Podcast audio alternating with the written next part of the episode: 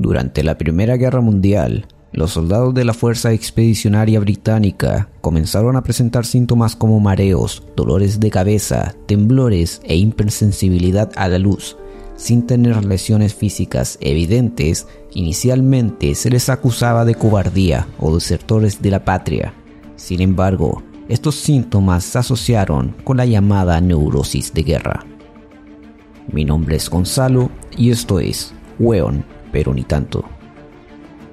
Los propios soldados de la Primera Guerra Mundial desarrollaron el concepto de shell shock o fiebre de trincheras que se desarrolló y detectó durante la guerra. Pensaron que estaban aturdidos por los cañones de campaña explotando constantemente en el frente. La exposición prolongada al horror en el frente llevó a los soldados, incluso a los condecorados por su valentía, a sufrir un miedo abrumador que a menudo se traducía en mutismo, indiferencias más cercanas al autismo, reacciones histéricas y pérdida de autocontrol elemental. Los soldados a menudo recibían terapias rápidas, algunas veces incluían electroshock, con el objetivo de retrasar el trastorno y devolverlos al frente para luchar lo antes posible. Uno de los síntomas más notorios del shell shock es la conocida mirada de los mil metros, que es el reflejo de un hombre vivo pero completamente alejado de este mundo. Es alguien que camina y respira entre nosotros, pero cuya mente está literalmente en otro sitio. Un ejemplo de esto es el psiquiatra británico William Rivers.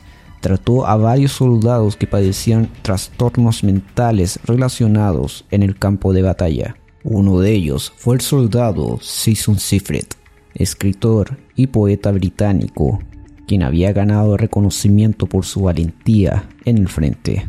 Pero el soldado fue enviado a un hospital militar después de escribir un panfleto de los horrores de la guerra en un periódico y se convirtió en un firme crítico de la continuación de ella por parte de su gobierno. El médico trabajó con el soldado para tratar este trastorno. A través de algunas terapias, después de un tiempo, el soldado comenzó a explorar sentimientos sobre la guerra y su papel en ella, por lo que finalmente lo llevó a aceptar la realidad de su situación y pidiendo ayuda de su condición. En el año 2021, el soldado Siegfried también tuvo su autobiografía en la película Benediction, donde cuenta su vida antes y después de la guerra. Es tentador mirar hacia atrás y pensar que hemos aprendido y que el legado de la neurosis de guerra nos ha dado un mejor entendimiento del trauma bélico. Quizás sea cierto hasta cierto punto.